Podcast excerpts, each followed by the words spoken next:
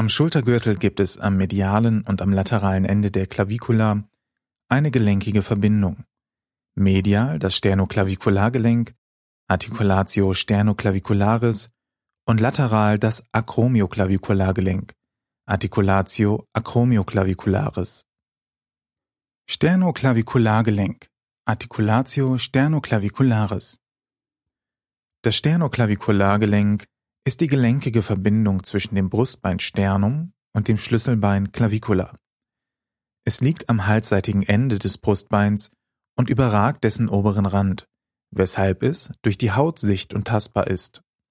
Es ist die einzige knöcherne Verbindung der oberen Extremität mit dem Rumpf. Die Gelenkflächen des Sternoclaviculargelenks sind unregelmäßig. Zwischen ihnen liegt in der Regel eine vollständige Knorpelscheibe, Discus articularis, so dass das Gelenk funktionell ein Kugelgelenk ist. Das Schlüsselbein kann sich in der Frontalebene und in der Transversalebene bewegen und sich um die eigene Achse rotieren. Die Stabilität des Gelenks wird durch mehrere Bänder sichergestellt. Ligamentum sternoclaviculare anterius, Ligamentum sternoclaviculare posterius, Ligamentum interclaviculare und das Ligamentum costoclaviculare. Unter dem Sternoclaviculargelenk liegt die knorpelige Verbindung des Brustbeins mit der ersten Rippe. Hinter dem Sternoclaviculargelenk liegt die vordere Grenze des Brustfells und der Venenwinkel, der Zusammenfluss der Vena jugularis interna mit der Vena subclavia.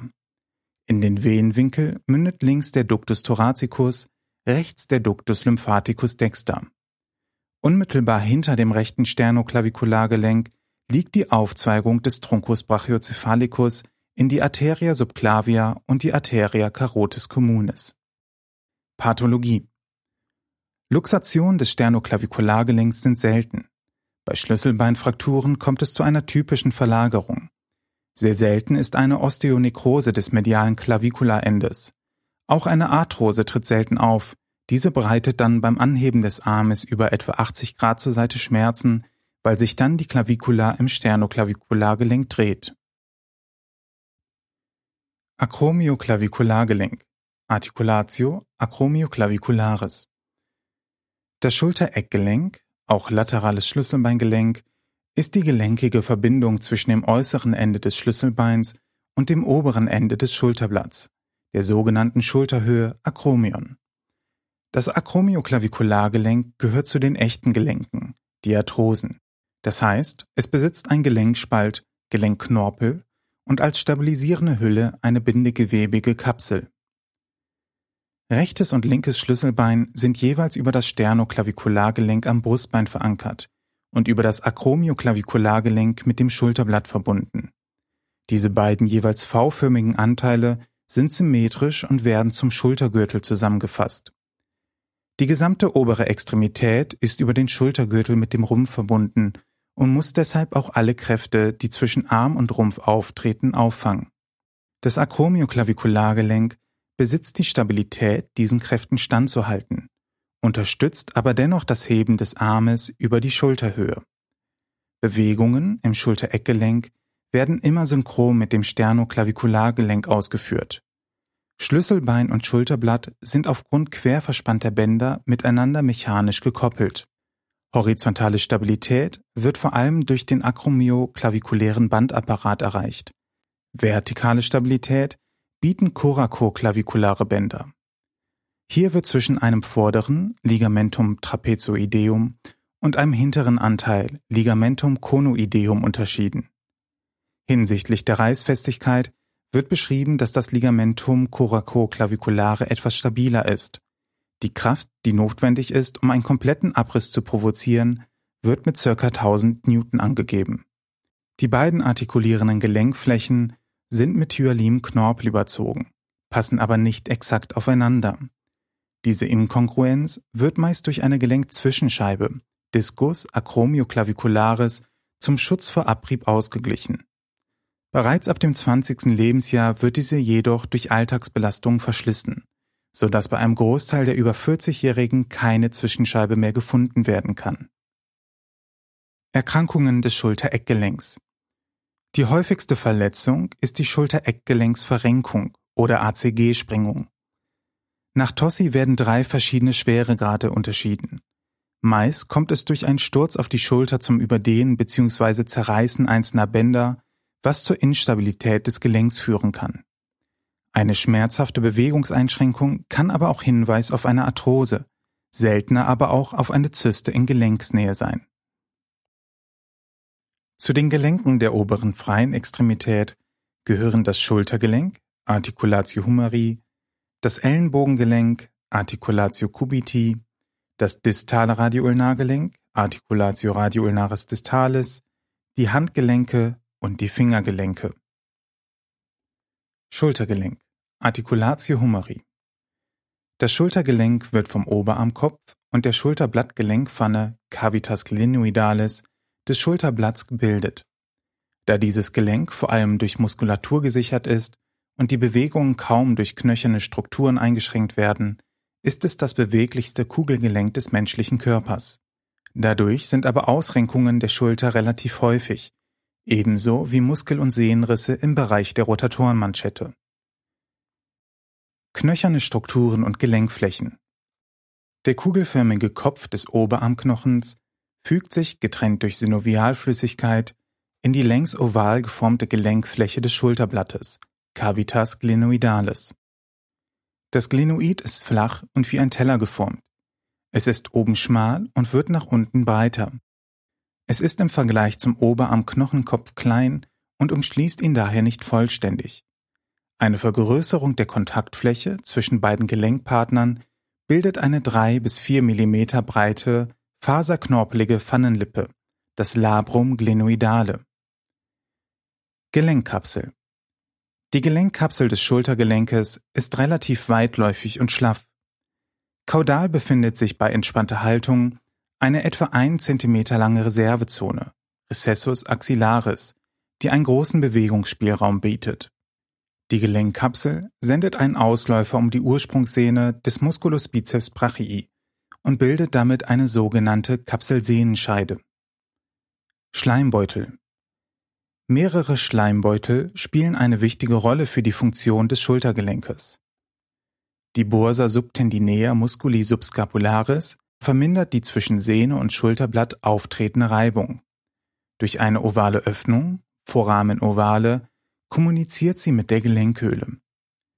Die Bursa subcoracoidea ist ein unterhalb des rabenschnabelartigen Fortsatzes des Schulterdaches gelegener Reserveraum des Gelenkes. Sie kommuniziert ebenfalls mit der Gelenkhöhle. Die Bursa subacromialis und die Bursa subdeltoidea werden auch als subacromiales Nebengelenk bezeichnet.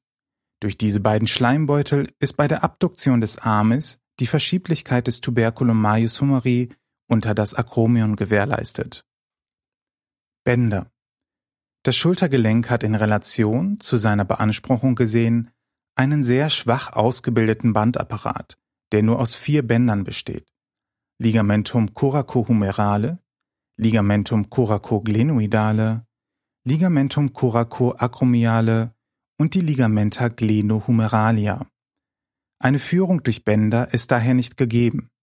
Das Ligamentum transversum humeri stabilisiert die Bizepssehne im Sulcus intertubercularis des Oberarmknochens.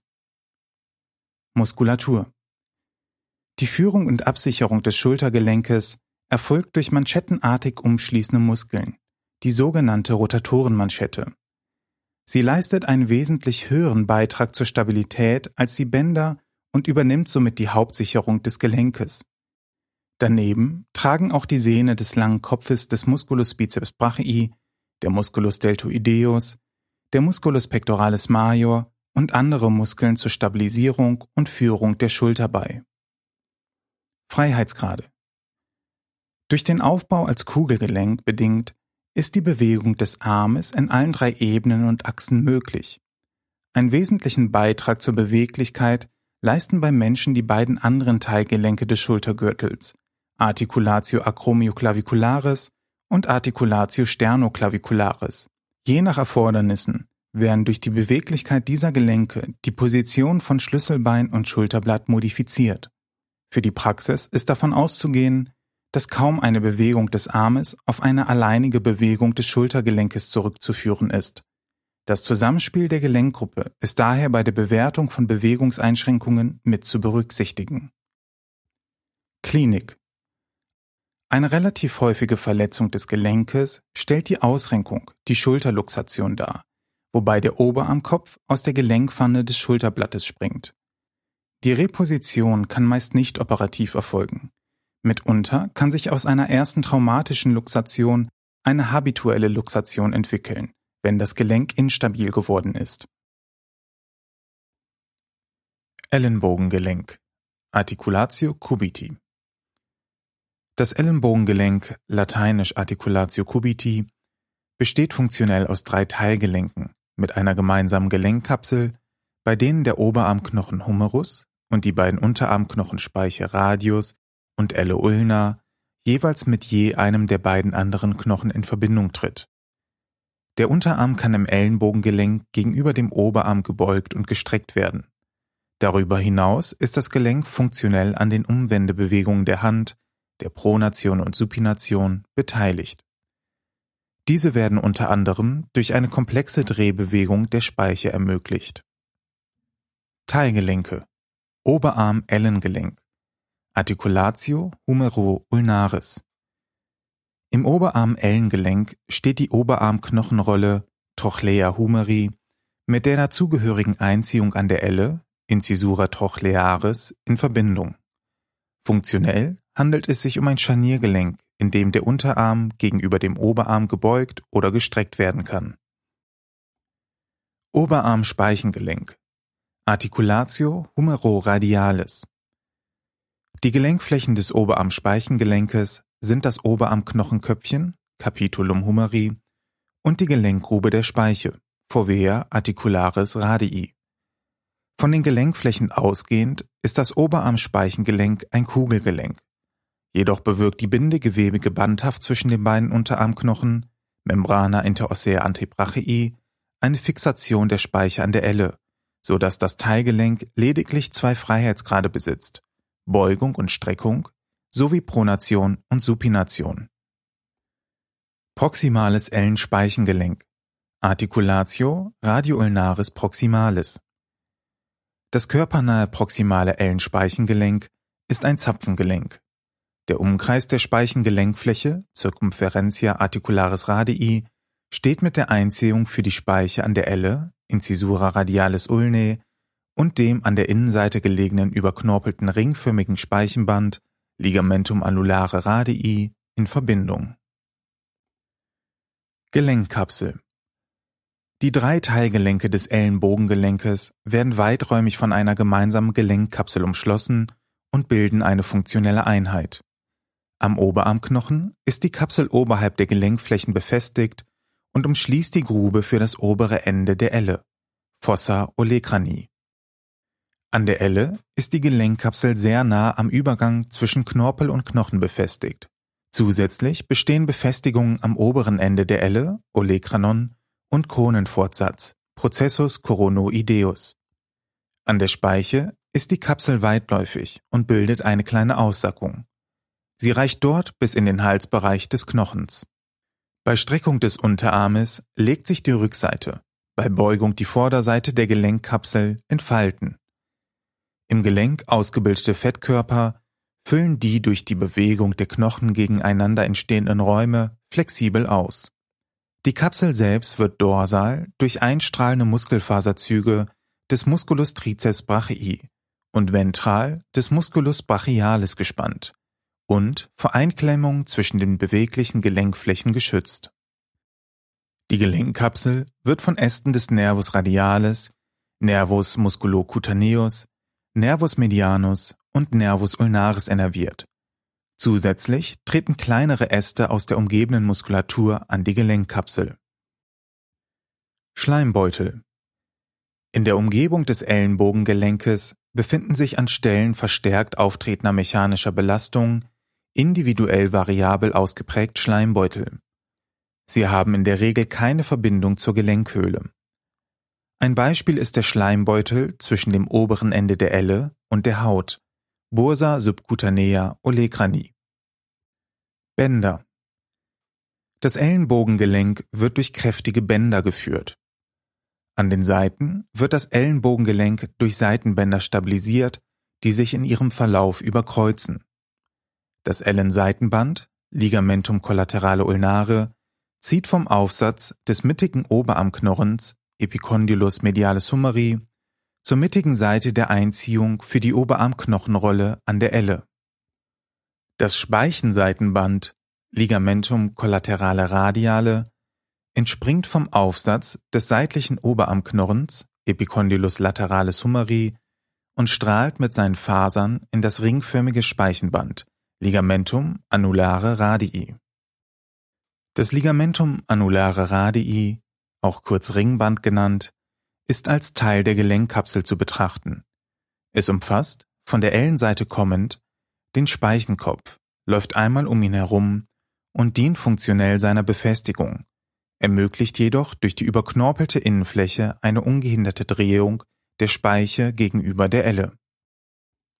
Muskulatur Aktive Bewegungen im Ellenbogengelenk werden hauptsächlich durch die Oberarmmuskulatur bewirkt. Da der Hauptfreiheitsgrad des Ellenbogengelenkes Streckung bzw. Beugung ist, wird hier grundsätzlich zwischen Beugern, Flexoren und Streckern, Extensoren unterschieden. Die Beuger liegen auf der Vorderseite des Oberarmes. Zu ihnen zählen der Musculus biceps brachii und der Musculus brachialis. Auf der Rückseite des Oberarmes sorgen der Musculus triceps brachii und der Musculus anconeus dafür, dass der Unterarm gestreckt bzw. gesenkt werden kann. Freiheitsgrade Im Ellenbogengelenk sind die Beugung und Streckung des Unterarms gegenüber dem Oberarm und das Umwenden des Unterarms möglich.